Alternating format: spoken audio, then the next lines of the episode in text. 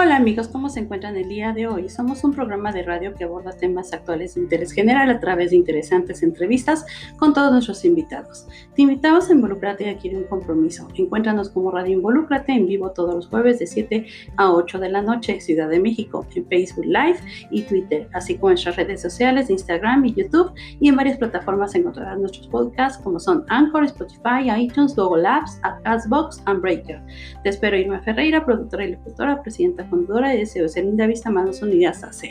We are a radio program that addresses current topics of general interest through interesting interviews with all our guests. We invite you to get involved and make a commitment. Find us as Radio Involucrati Live every Thursday from 9 to 8 p.m. Mexico City on Facebook Live and Twitter, as well as on our Instagram and YouTube social networks and on various platforms you will find our podcasts such as Anchor, Spotify, iTunes, Google Apps, Castbox, and Breaker. I am waiting for you, Irma Ferreira, producer and broadcaster, president founder of SOS Linda Vista, Manos Unidas AC.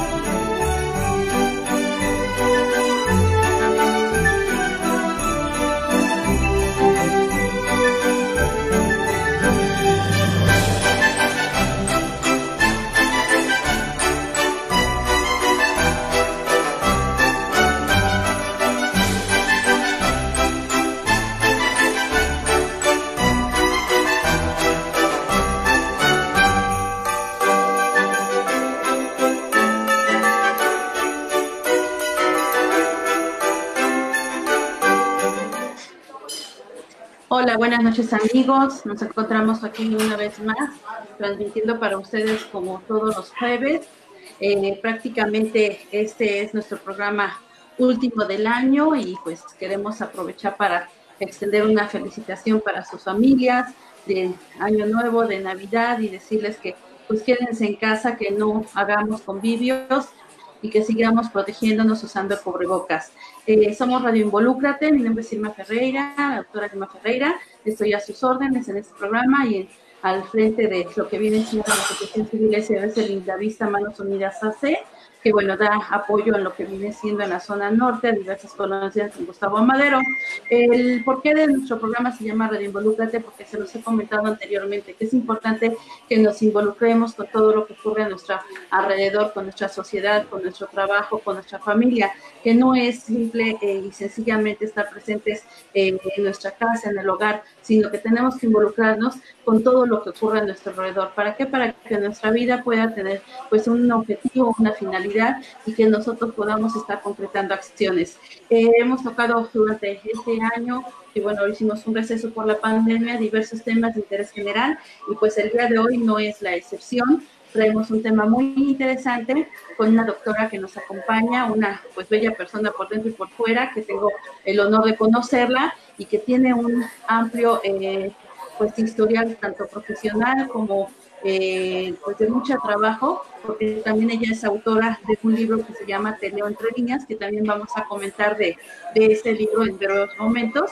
Está con nosotros la doctora Raquelín Pérez Terraza, ella es rectora de Only University, University of the World Leaders Organization, con sede en Nueva York, en Estados Unidos, Es doctora en Derecho Penal, doctora de doctoras por la Organización Mundial de Líderes, autora, como les menciono, del libro Te leo entre líneas, es conferencista internacional y reconocida especialista en análisis de discurso, detección de mentiras, que es el tema de nuestro programa, la detección de mentiras, evaluación de riesgo de conductas peligrosas y perfilación criminal, pues un tema muy interesante, psicóloga de formación, con especialidad en comunicación y educación, es miembro distinguido de la Academia Mexicana de Educación, miembro del claustro doctoral de la Organización Mundial de Líderes, miembro de ASOCIDER, Asociación Internacional de Ciencia del Derecho, miembro de la barra de profesionales en Derecho y Peritos Forenses, consejera internacional de la Federación Iberoamericana de Abogados con presencia en 37 países. Pero bueno, les puedo mostrar sus, sus semblanzas, su,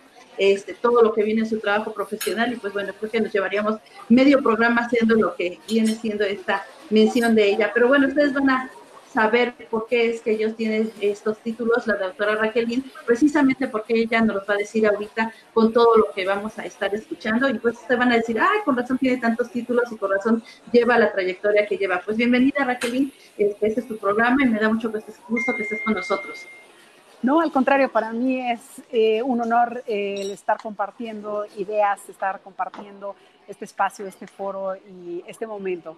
Eh, mi gratitud, querida Irma, a todos los que nos están escuchando. Pues precisamente el día de hoy vamos a abordar el tema sobre la detección de mentiras y precisamente es algo que pues eh, siempre pues manifiesta aquí, ¿no? En el libro que, de mi autoría que se llama Te leo, te leo entre líneas, saber leer lo que las palabras no dicen. Y esto precisamente desde dónde se da o, de qué manera podemos empezar a detectar las mentiras, ¿no? Eh, cuando estamos hablando de la detección de mentiras, es exactamente toda aquella intención que se tiene, pero de pronto se oculta o se tiene algo que reservar o inclusive definitivamente se está elaborando para poder hacer que el otro nos crea aquello que se está diciendo. Entonces, eh, todo esto de la detección de mentiras es saber exactamente qué puntos del lenguaje, tanto verbal, de aquello que se está diciendo o de aquello también de lo que no se está diciendo y el cuerpo empieza a delatar.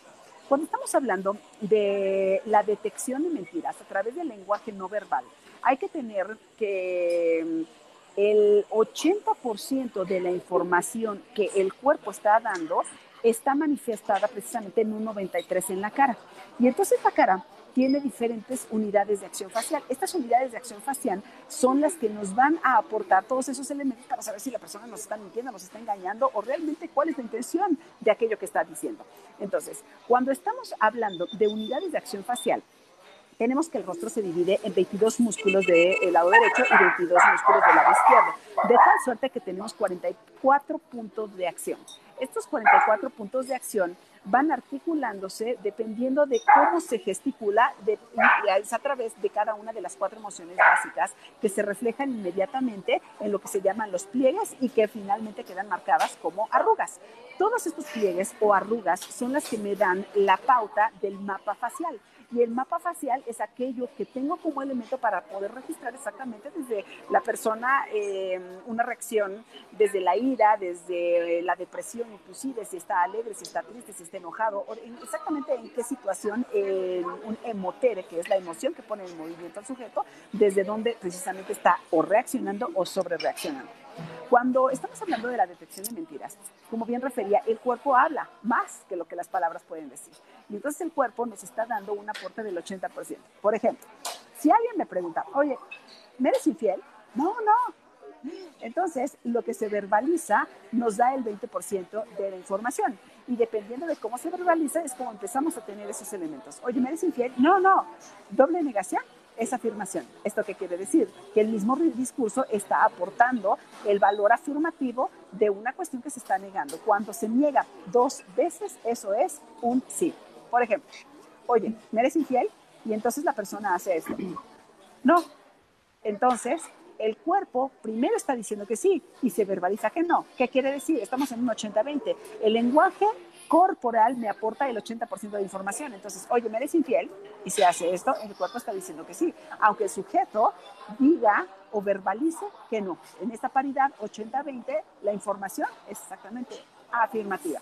Tercer ejemplo. A ver, querida Raquel, una pregunta este, curiosa. Yo siempre he tenido la idea que, por ejemplo, si uno cae en una mentira, solito uno empieza a dar explicaciones. Y cuando esas explicaciones son de más que a veces ni siquiera te han pedido, es cuando uno también cae en, pues alguien con, que conoce como tú, porque sabe bien los antecedentes de una mentira, caes en descubrir que es una mentira si uno solito empieza a decir explicaciones, explicaciones que nadie te ha pedido. ¿Eso es cierto? Totalmente, porque a justificación manifiesta, justificación no pedida, culpa manifiesta. ¿Esto qué quiere decir? Quien empieza a dar explicaciones, explicaciones y detalles y justificación, exactamente la culpa está, pues obviamente, manifestándose en ese momento. Es correcto. E inclusive, cuanti más detalles se den sobre algún suceso, sobre algún evento en la narrativa, ¿qué quiere decir?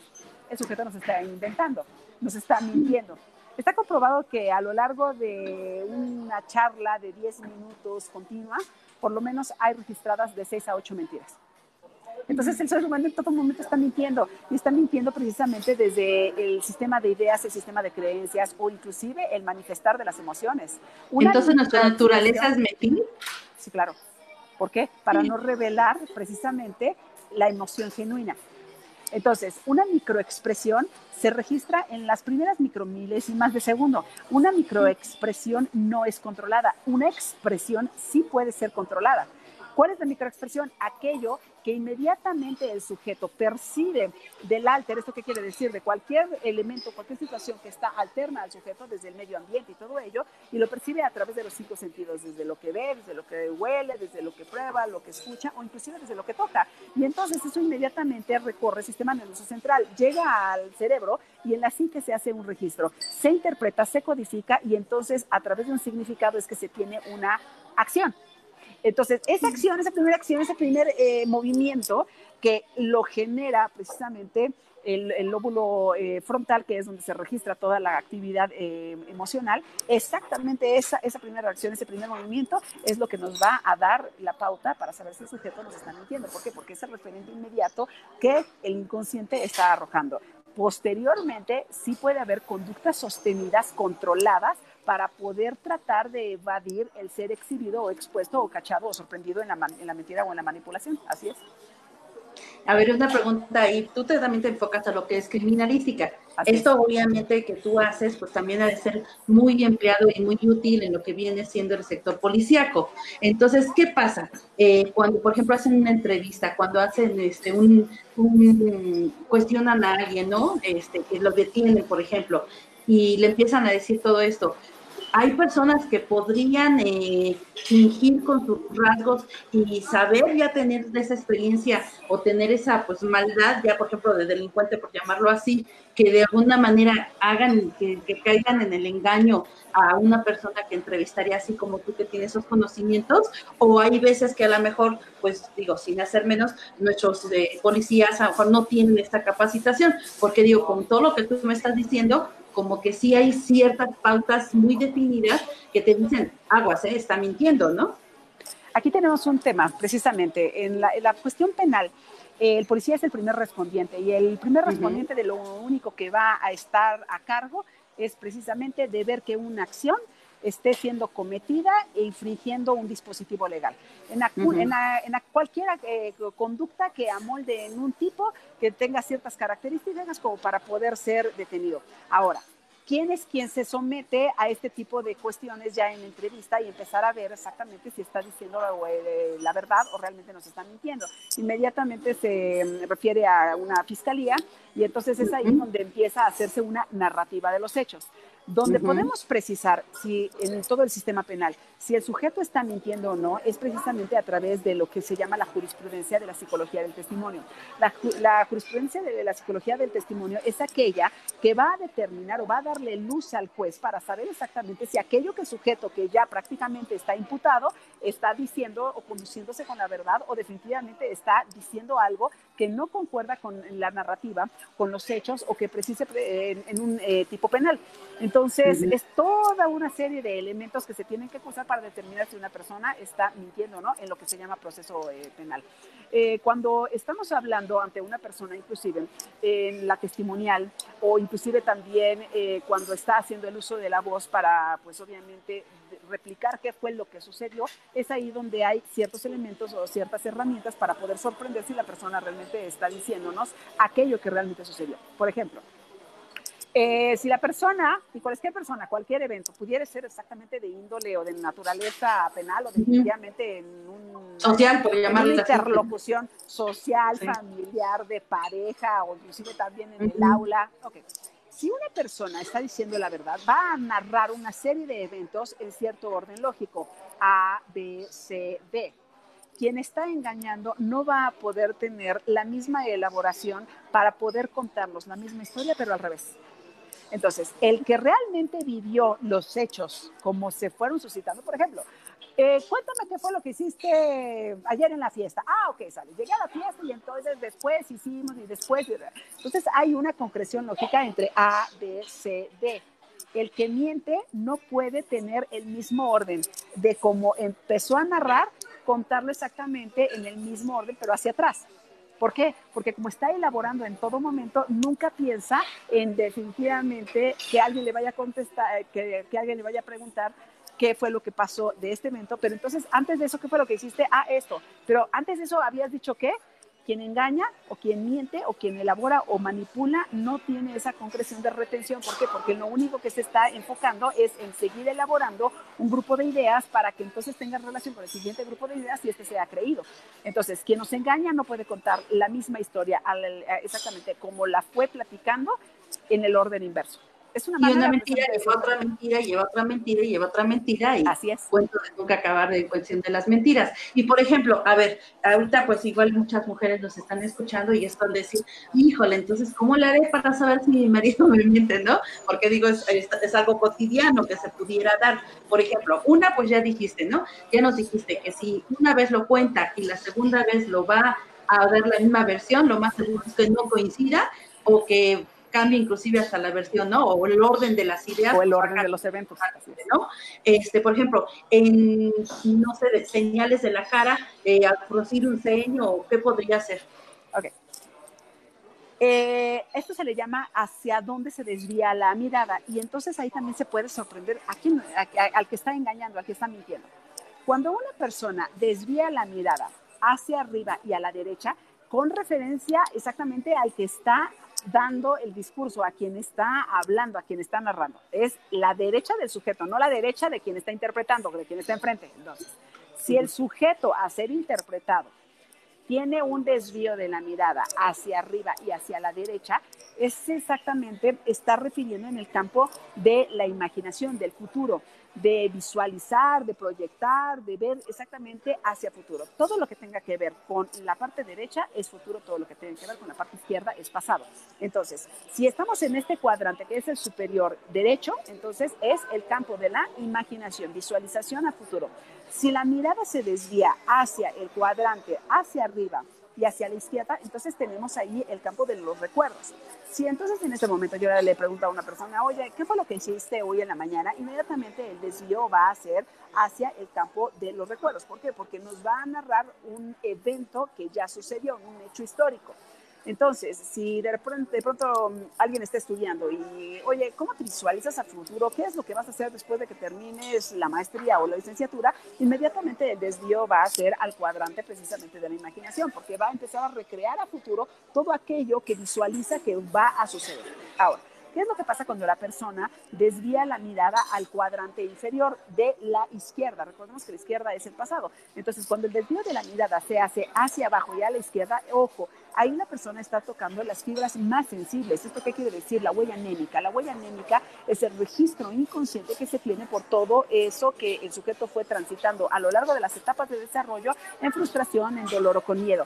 Entonces, cuando una persona tiene el desvío de la mirada en este cuadrante, quiere decir que entonces está en contacto con emociones que lo han em, puesto en algún tipo de quiebre, que tiene algún tipo de sesgo, que tiene algún tipo de fractura, inclusive emocional. Cuando el sujeto tiene el desvío de la mirada en el cuadrante inferior, pero derecho, exactamente ahí es el cuadrante de la elaboración. ¿Esto qué quiere decir? Seguramente el sujeto nos va a mentir. Entonces, cuadrantes superior de la derecha, imaginación. Cuadrante superior de la izquierda es el de los recuerdos. Cuadrante inferior de la izquierda, exactamente aquellas fibras sensibles, aquello que duele, aquello que lastima, que está en el pasado. Si el desvío de la mirada es al cuadrante inferior de la derecha, ese es el campo de la elaboración. Entonces seguramente ahí está la mentira. Si hacen una pregunta e inmediatamente el sujeto voltea hacia el cuadrante inferior de la derecha, entonces va a elaborar una idea para tratar de convencernos de aquello que seguramente va a empezar a registrarnos para ver si es creído. Oye, entonces creo que lo que viene siendo la comunicación no verbal es más comunicativa que la verbal, ¿verdad? Por lo que estoy el viendo. 80%, sí, exactamente. El cuerpo siempre nos va a registrar el 80% de la información. Y de ese 80% del cuerpo, el 93% está depositado en las unidades de acción facial. No, no, pues es muy interesante todo lo que tú estás diciendo. Entonces, por ejemplo, cuando una persona sí te mantiene la mirada fija de frente, es una persona que no está mintiendo, quiero yo suponer, ¿no? Absolutamente lo contrario. ¿Lo contrario? a ver, dime. Las abuelitas y las mamás siempre nos han dicho, ¿no? O sea, cuando esté hablando, o sea, cuando estés hablando conmigo, ¿Ah, por favor, venme a los ojos, mírame a los ojos, ¿no? Y entonces tenemos esa idea de que por mirar fijamente a los ojos o tener una mirada sostenida es precisamente porque la persona está diciendo la verdad. No, ¿Sí? la mirada sostenida hostiliza al interlocutor. Entonces, tener una mirada sostenida, ¿qué es lo que va a generar? Va a generar temor en la otra persona, inclusive puede repeler la agresión con más agresión. ¿Qué es lo que sucede? Sostener la mirada. Al poder sostener la mirada, se está registrando de manera inconsciente cada uno de los movimientos de las unidades de acción facial, que es lo que nos va a reportar si sujeto miente o no miente. Entonces, el mejor mentiroso, ¿qué es lo que va a hacer?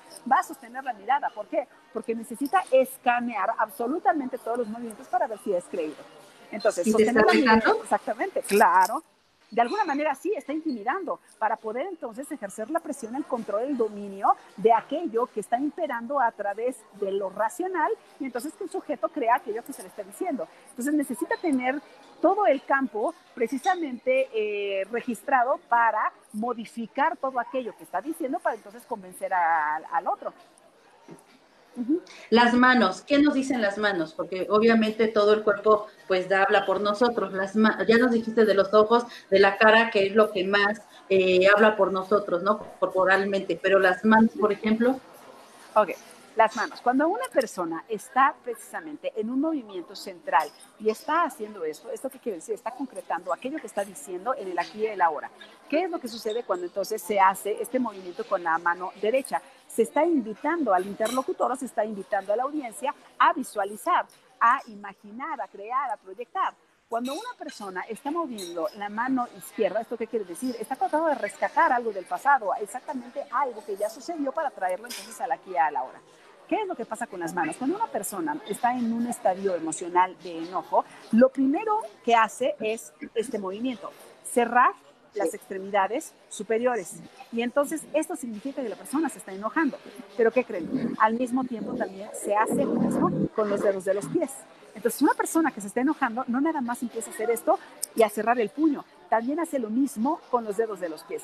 De tal suerte que aquellos que empiezan a generar los hoyos en el calcetín, en la calceta o empiezan a desgastar mucho el calzado desde de la punta, entonces estamos hablando de una tendencia de conductas agresivas. ¿Por qué? Porque precisamente a través de las extremidades, tanto superiores como inferiores, es donde se deposita el enojo, la ira y también en el maxilar inferior. Entonces, ¿esto qué quiere decir? Entonces, hoy en adelante que revisar los calcetines a los novios.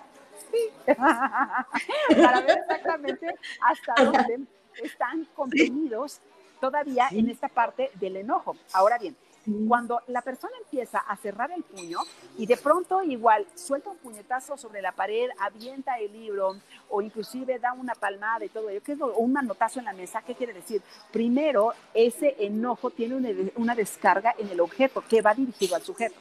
Y entonces esto, este es em, pues una perfilación de los primeros momentos de agresión donde hay que estar alerta porque es un poco rojo. ¿Por qué? Porque finalmente aquí se contiene el enojo, pero el enojo se libera. ¿Y dónde se libera?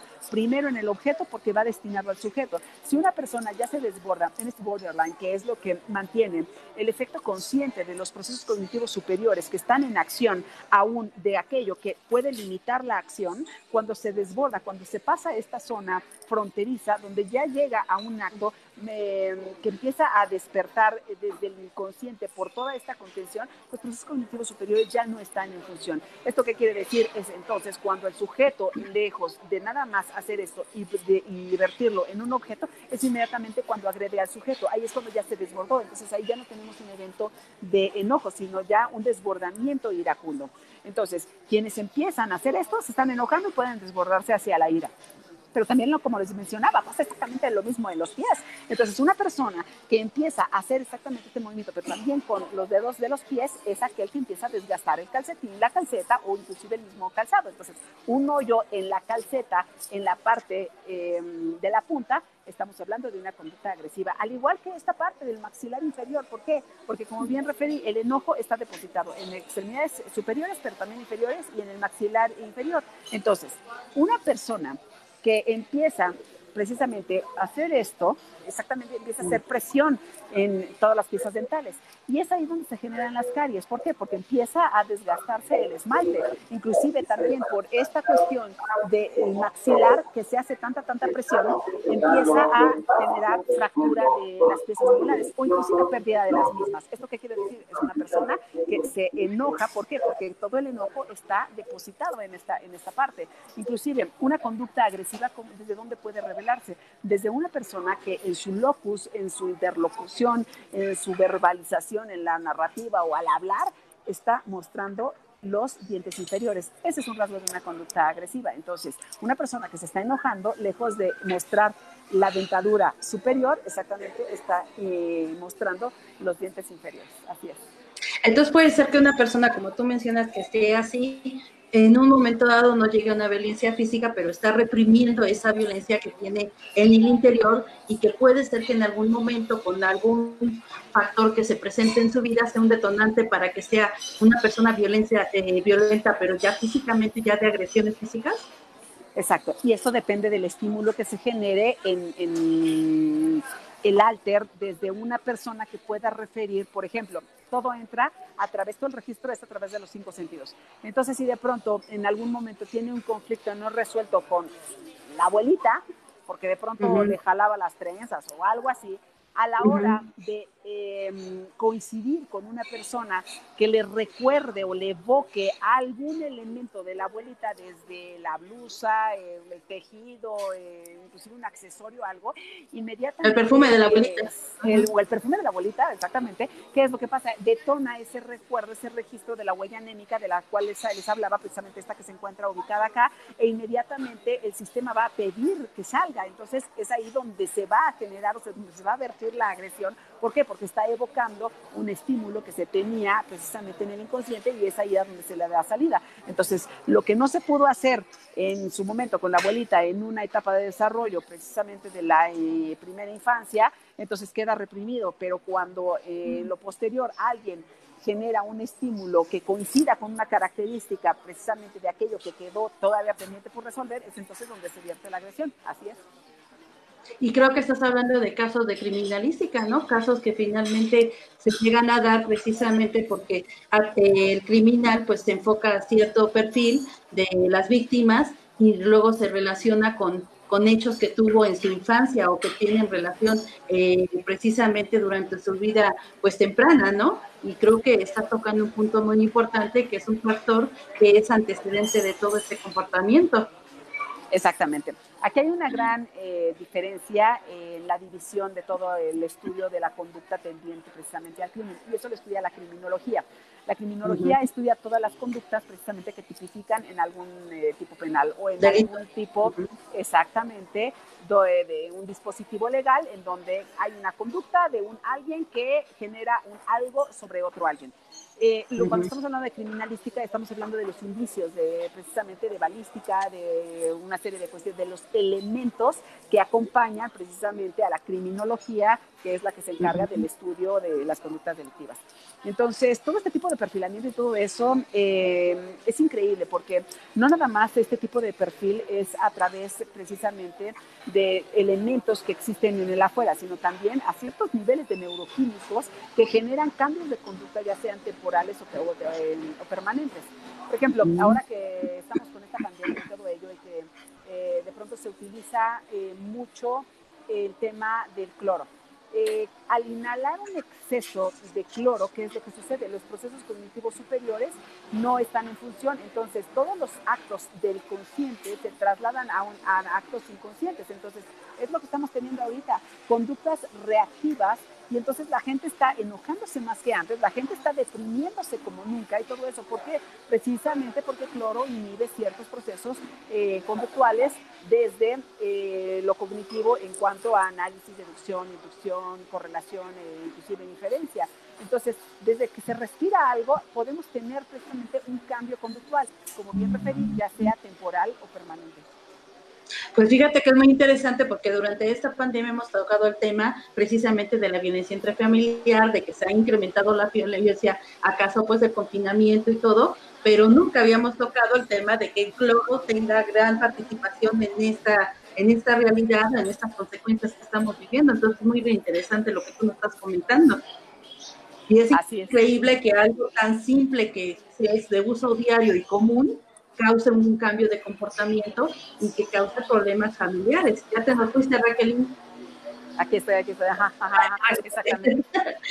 Entonces se me hace increíble que algo, te digo, tan sencillo, tan común de uso diario, pues tenga ese tipo de consecuencias. Entonces, ¿qué sería lo más recomendable? ¿No utilizar el cloro entonces o, por lo menos minimizar su uso lo más posible?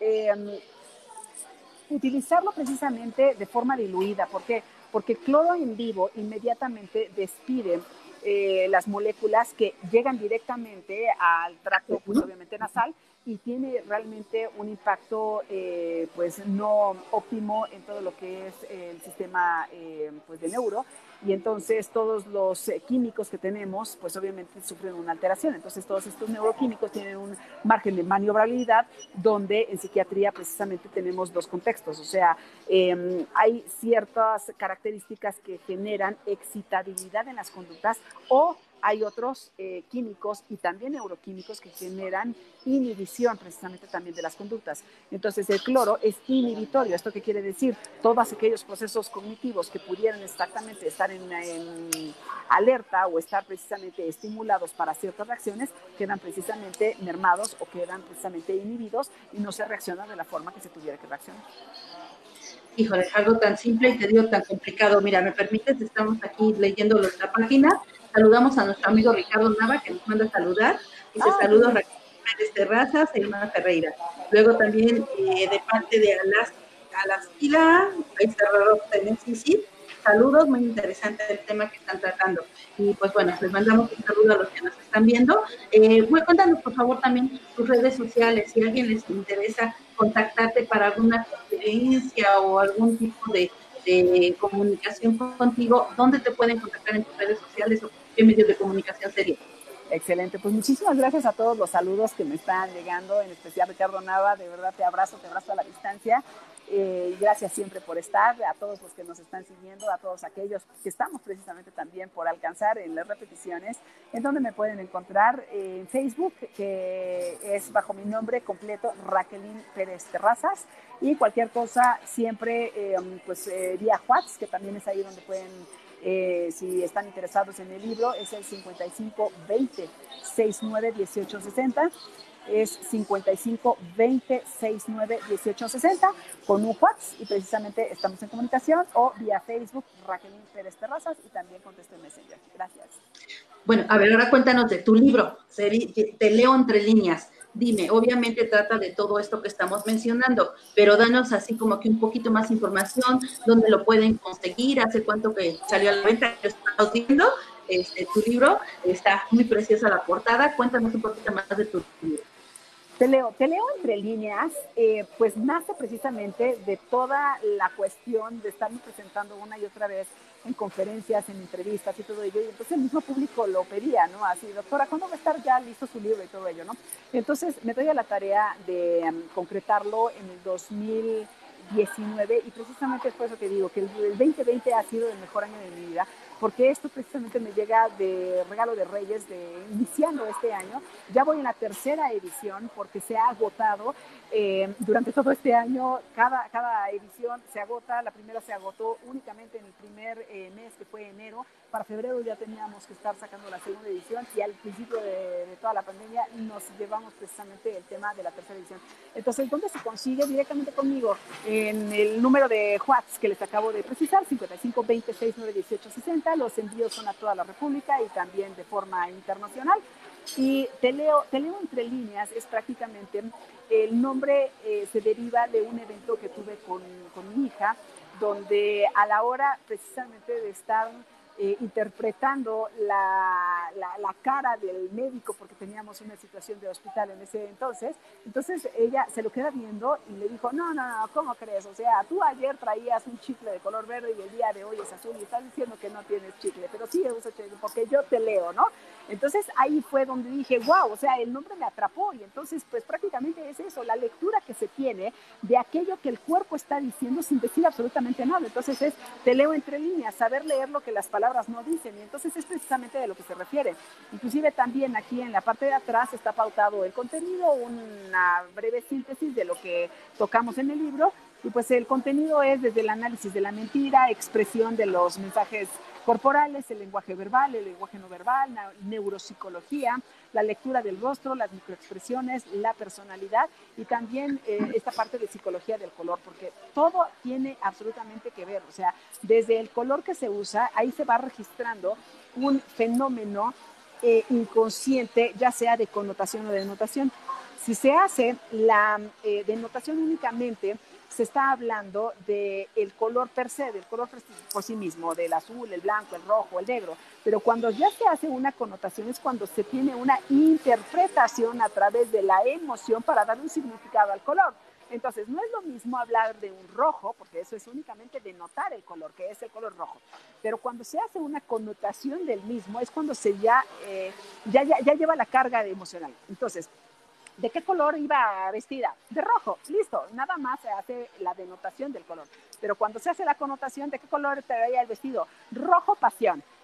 Entonces, esa palabra que se acompaña es la carga emocional que se le da a lo que significó, significó el color en ese momento de interacción. Entonces, por ejemplo, un varón de pronto va a decir, no, es que a mí me encanta, o sea, viste, o sea, era rojo Ferrari porque le despierta esta emoción precisamente de la rapidez, de la velocidad, del prototipo, de todo ello. Eh, o decir precisamente rojo, eh, rojo sangre, todo, todo, todo aquello que acompaña al color per se, pues obviamente acompaña una carga emocional. Entonces no es lo mismo decir verde que verde limón, verde bandera, azul, azul rey, azul eléctrico, azul cielo. Entonces cada vez que se hace un referente de un color es la carga emocional que tenemos y, empezar a leer a la persona desde donde, desde donde se mueve, ¿no? Eh, cuando estamos hablando, por ejemplo, de esta parte de las microexpresiones, como bien refería, son esas primeras eh, micromilésimas eh, de segundo donde se registran las emociones y sobre ello es donde podemos saber exactamente el sujeto desde dónde va a reaccionar eh, emocionalmente, eh, o, eh, la forma verbal, o aquello que va a decir, o inclusive aquello que también está pensando para poderlo manifestar en una, en una conducta. Por ejemplo, hablo aquí de todo esto que estamos tocando, ¿no? que es el análisis de la mentira, saber exactamente cuando alguien nos está engañando, cuando alguien tiene la intención de engañarnos por lo que dice o por lo que deja de decir, y de todos esos movimientos. Pues grosso modo eso es lo que, lo que toco en este libro, que realmente es lo que eh, tengo pues ya recorrido en 20 años, ya más de 20 años de experiencias, de 20 años eh, como especialista en conducta, como especialista en la comunicación y máxime con el doctorado en Derecho Penal, pues como absolutamente todo puede tener alguna situación inclusive hasta agresiva y poder entonces desbordarse en emociones llevadas a pasiones que definitivamente ahí ya tienen cambios de conducta interesantes de analizar y de revisar.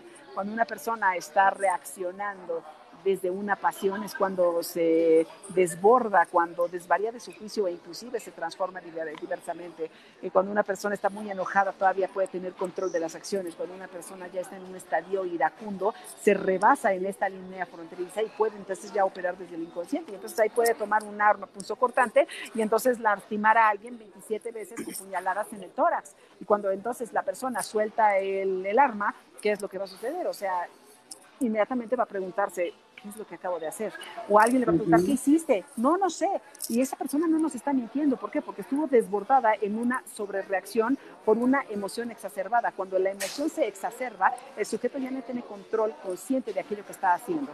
Entonces, cuando una persona está en este eh, estadio em, iracundo, no tiene conciencia por procesos cognitivos superiores de análisis, síntesis y todo lo que hemos revisado en función. Entonces, va a operar precisamente desde un inconsciente una persona que reacciona no desde la alegría, o sea, sino desde la euforia. Ejemplo, eh, ¿qué es lo que pasa cuando a una señorita de pronto le entregan el anillo de compromiso, ¿no? Y entonces le, le entregan la roca, ¿no? Oye, ¿te quieres casar conmigo? Inmediatamente contestan, sí, claro, qué emoción. Esa es una respuesta desde un estado de emoción desbordada, por lo cual se desvaría del juicio y se transforma diversamente. Entonces, responden desde la euforia. Y responder desde la euforia no hay un proceso cognitivo superior en función. ¿Esto qué quiere decir? Reciben la roca, inmediatamente se casan, hacen los preparativos y todo eso, pensando en un proyecto de vida, y pasan los años y de pronto la persona se está cuestionando, ¿en qué momento dije que sí? Ah, ahí está la respuesta. ¿En qué momento dijiste sí? En un estadio exactamente desbordado de una sobrereacción emocional, ahí que se le llama pasión, donde el, juicio se desvirtúa y entonces la persona eh, manifiesta otro tipo de comportamiento. Entonces, ahí diríamos que no hace conexión el corazón con la mente, ¿verdad? En ese momento.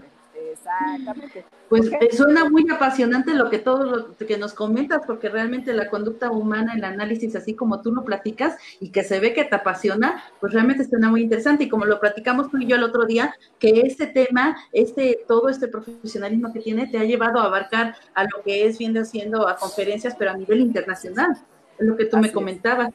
Así es, inclusive soy consejera internacional para 37 países y pues hay veces que por la mañana estoy conectada a Italia y por la tarde ya estoy conectada en España o en eh, no sé, Venezuela, Perú y todo, que eh, esta, esta maravilla de poder eh, tener estos alcances, pues ahora son, son maravillosos, de forma presencial, cuando pues obviamente había posibilidad de estar viajando para todos lados, pues bueno, tengo afortunadamente recorridos ya bastantes, bastantes países, donde precisamente también me he presentado con conferencias y pues definitivamente más que nada agradecer al público, porque es el público que sigue pidiendo que me presente en un lado y en otro. Ayer llegué de una conferencia, el día de hoy precisamente también tuve conferencia en la mañana y el día de hoy me estoy compartiendo con todos ustedes.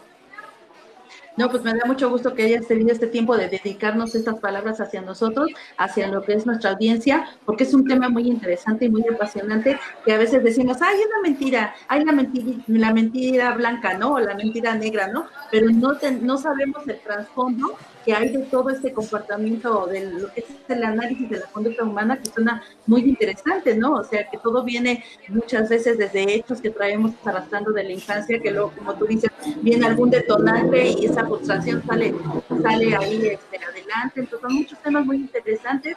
Pues te felicito por todo este trabajo que tú traes, te felicito por lo que viene siendo tu libro. ¿Dónde se puede conseguir tu libro? Dinos, por favor. Ahí a través de WhatsApp, aparte en Amazon, en algún lado lo tienes. Eh, eh, precisamente Amazon me acaba de pedir que si pueden ser ellos los que, los que empiecen a hacer las traducciones a otros idiomas precisamente para poder tener mayor alcance a nivel internacional. Por el momento únicamente conmigo y no se dejen sorprender porque este es el único libro que tengo, esta es la portada, Raquelín Pérez Terrazas, vía Facebook eh, Messenger, Inbox o definitivamente por 455 26 18 60. Me mandan la dirección y a nombre de alguien que quisiera realmente tener algún tipo de dedicatoria especial, con muchísimo gusto, se los firmo, eh, lleva mi autógrafo y se los envío a donde me lo piden. Tiene un costo de 300 pesos y... Eh, Muy accesible. Exactamente, y se envía a todos lados, tanto nacional como internacional. No, pues está perfectísimo porque el tema, pues te repito, es muy interesante y sobre todo muchas cosas que no sabemos, ¿no? Y que yo creo que en la vida diaria el conocerlas, pues yo siento que sí nos ayuda a mejorar este, lo que es nuestra calidad de vida, ¿no? Sobre todo si, por ejemplo, a lo mejor son chicas, son jóvenes o que están en alguna relación, pues bueno, ya te, te ayuda, no tanto a estar así como que eh, ahí nada más fiscalizando, ¿no? Pero a lo mejor a entender o comprender el comportamiento que trae tu, tu, este, tu novio o tu esposo y a lo mejor de alguna manera a prevenir ciertas situaciones futuras. Yo creo que también ese lado pues es muy benéfico para la sociedad todo lo que tú nos estás diciendo a través de este libro, lo que viene siendo la prevención también en caso de una situación que nosotros detectemos, que muchas veces hemos tocado nosotros ese tema de la violencia, que, que generalmente empieza con, con unos gritos y va incrementándose y va en aumento. Entonces me imagino que toda esta frustración también de lo que es la comunicación no verbal, pues también siento, corrígeme tú, se va intensificando supongo también, ¿no? Y ahí tenemos un tema precisamente porque de pronto abordo también eso, lo que es el círculo de la violencia. Y el círculo de la violencia empieza así, precisamente con las agresiones verbales, las agresiones emocionales, y empieza con la grosería, con la humillación, eh, con la minusvalía de la persona. Y entonces aquí viene exactamente el otro efecto, el de la comunicación verbal, ese, ese 20% de información que se aporta. Recordemos, el cuerpo habla en el 80%, pero de lo que sí se está diciendo, tenemos un 20% de información. Y entonces el círculo de la, el círculo de la violencia, ¿por qué se va en esta gesta ascendiente? ¿Por qué? Porque definitivamente empieza con la humillación, con la grosería. Y entonces, ¿qué es lo que la víctima dice? No me digas groserías, no me humilles, él no tiene un impacto muchísimo más fuerte que todos los aspectos negativos en una comunicación. ¿Por qué? Porque la psique trabaja en positivo, la psique siempre está en positivo. Entonces, cualquier elemento negativo tiene un doble efecto. ¿Por qué? Porque la psique tiene que parar, tiene que detenerse exactamente en todo este hilo de ideas. Entonces, ¿qué es lo que sucede? La mente trabaja en positivo y entonces se va absorbiendo todo en positivo, en positivo, en positivo. En cuanto entra un elemento negativo, este tiene un mayor peso que los que le anteceden. ¿Por qué? Porque sí que se tiene que detener para entonces hacer una negación de aquello que está percibiendo, que aquello es, información que se está dando. Entonces, si alguien le dice al interlocutor o al agresor, oye, no me humilles, sí que registra en positivo. Entonces, el mensaje que se está dando es en positivo. Entonces, es humíllame. Pero entonces el agresor tiene que hacer un doble proceso para entonces negar la humillación. Y entonces, de aquí a que está haciendo ese, ese efecto de humillar, y entonces la, la, víctima le dice, oye, no me humilles, ¿qué es lo que sucede? Sí que no lo registra, lo registra en positivo. Y entonces el agresor sigue humillando. Hasta después va a ser un proceso de poder entonces entender que tiene que hacer lo contrario. Pero finalmente, la misma víctima le está dando la pauta. Círculo de la violencia. ¿Con qué, con qué sigue? Con el empujón. Entonces, con la cachetada. Y entonces la víctima, ¿qué es lo que va a decir? Oye, no me empujes. Ojo, el mismo discurso está alentando el siguiente nivel de violencia. Y entonces aquí tenemos a una serie de mujeres que de pronto dicen, oye, pégame, pero no me mates. ¿Ok? Este, no, ya lo hice todo. Exactamente, en el mismo discurso ya se le está generando el tema de privarle de la vida. ¿Por qué? Porque entonces es, pégame, pero no me vayas a matar. Y entonces, inmediatamente el mensaje llega en positivo, la psique funciona en positivo. O también toda esta serie de, de, de, de parejas que repente así eh, también, ¿no? Así, pero golpéame, pégame y todo eso, pero no me dejes. Ok, les tengo noticias, o sea, van a seguirlas golpeando y de todas maneras las van a abandonar, van a, van a, van a dejarlas. ¿Por qué? Porque en el mismo discurso se está registrando precisamente el mensaje, sí que funciona en positivo. Entonces, ¿desde dónde crece el círculo de la violencia? Precisamente desde un no. No me humilles, crece, no me pegues, crece, no me vayas a matar, definitivamente en, en, en, lo mismo que se está diciendo. Impera el elemento positivo precisamente y de pronto está el elemento negativo y suprime toda aquella acción que se quería negar. Y entonces a esto se le llama un fenómeno iatrogénico, que es obtener la respuesta opuesta a eh, lo esperado. Entonces, desde lo que decimos también, tener muchísimo cuidado porque podemos estar generando efectos contrarios. Así es. Todo esto se toca también. Entonces, ¿qué debemos de decir? O sea, ¿qué se debe de decir? O las mujeres que tienen que decir. Deja de humillarme, deja de golpearme, ah, deja de Quitar el no, el no quitarlo. Quitar el no, ¿por qué? No porque exactamente, eh, exactamente, porque el no lo que va a generar es el efecto contrario. Entonces, acompañarlo desde el discurso. Deja de golpearme, y hacer este movimiento, esto impera en el 80% de la información que es detente. Entonces, ahí se está acompañando ya el 100% del mensaje. Deja de humillarme. Únicamente lleva el 20% de la carga. Se refuerza con el lenguaje del cuerpo, detente. Deja de humillarme, deja de maltratarme, deja de golpearme. Esto es para, y esto va directamente a la psique. Y acompañado del discurso, entonces tenemos el 100% de la comunicación. Porque si únicamente nos ponemos a dialogar, oye, quisiera que dejaras de humillarme, definitivamente nada más tenemos el 20%. Deja de humillarme. Con esto, exactamente. Este es un alto. Cuando veamos en un discurso, cuando una persona está hablando y de pronto hace únicamente este movimiento, eso es un indicativo de para para aquello porque no quiero que entre a mi sistema de ideas, a mi sistema de pensamientos, de creencias o inclusive no quiero que pase emocionalmente. Así es. No, pues muy interesante porque ahorita ya creo que muchas mujeres que no sabían, no, no usan, ¿no? Entonces en lugar de decir no me pegues, es deja de pegarme, ¿no? Precisamente para que ese no no deje una indicación contraria y sea una que sea un detonante, exactamente. Un detonante. No, pues Raquelín, eso está muy bueno y qué bueno que ojalá que haya personas ahorita que, que estén viendo este programa para que pues eso sea algo que a lo mejor pueda cambiar esa relación que tengan. Digo, y también, por ejemplo, y ser también muy precisas y muy precisos también. O sea, por ejemplo, de repente en las parejas, ¿no? O sea, este discurso de, oye, no vayas a engañarme. Uf, les tengo noticias. Ya le están pauntando un escenario para imaginar o visualizarse en el engaño y entonces después negarlo. Entonces, ojo, porque si entonces estamos en esta relación de pareja y de repente damos la pauta, oye, pero no vayas a engañarme, estamos pidiendo precisamente el engaño. Desde el Estás poniendo tú la probabilidad de que pase algo así, ¿no? Así es, así es. No, está muy interesante y yo creo que por eso es que toda la gente pues te busca para esas conferencias porque pues realmente se aprende mucho.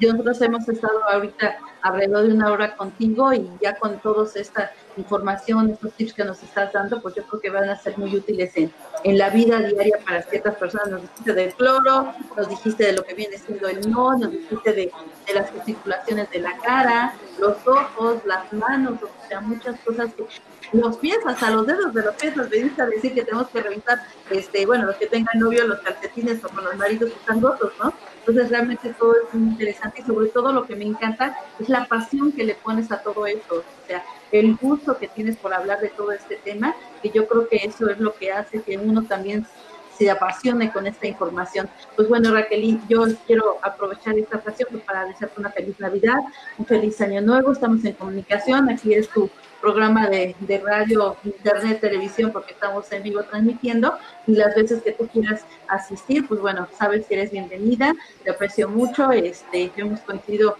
ahorita hace recientemente en un evento y pues bueno, yo conozco todo lo que es tu trayectoria que traes de trabajo y pues que Dios te bendiga, gracias por estar aquí.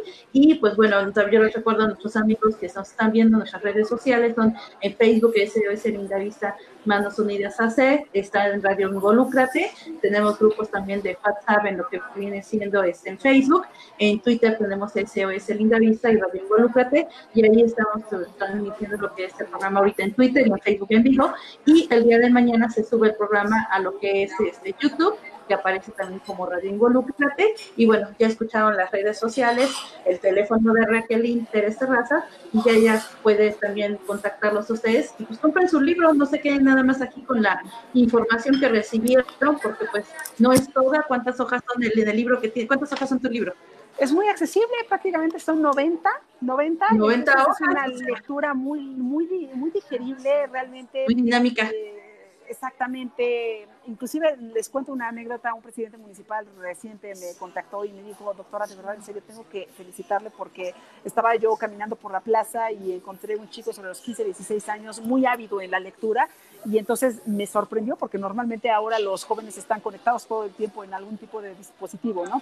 Y entonces él se acerca y me dijo, doctora, me impresiona, estaba leyendo su libro. Entonces, este libro realmente es para absolutamente todos, se dediquen a lo que se dediquen, estén donde están, es un gran crecimiento personal, porque realmente eso me dedico, a tocar vidas precisamente para transformarlas. Muchísimas gracias por este espacio. Te reitero también mi admiración, eh, mi afecto, mi amistad, mi cariño y muchísimas felicidades por todo lo que has logrado este 2020. Muchas gracias a todos. Muchas gracias Raquel, estamos en comunicación, que Dios te bendiga.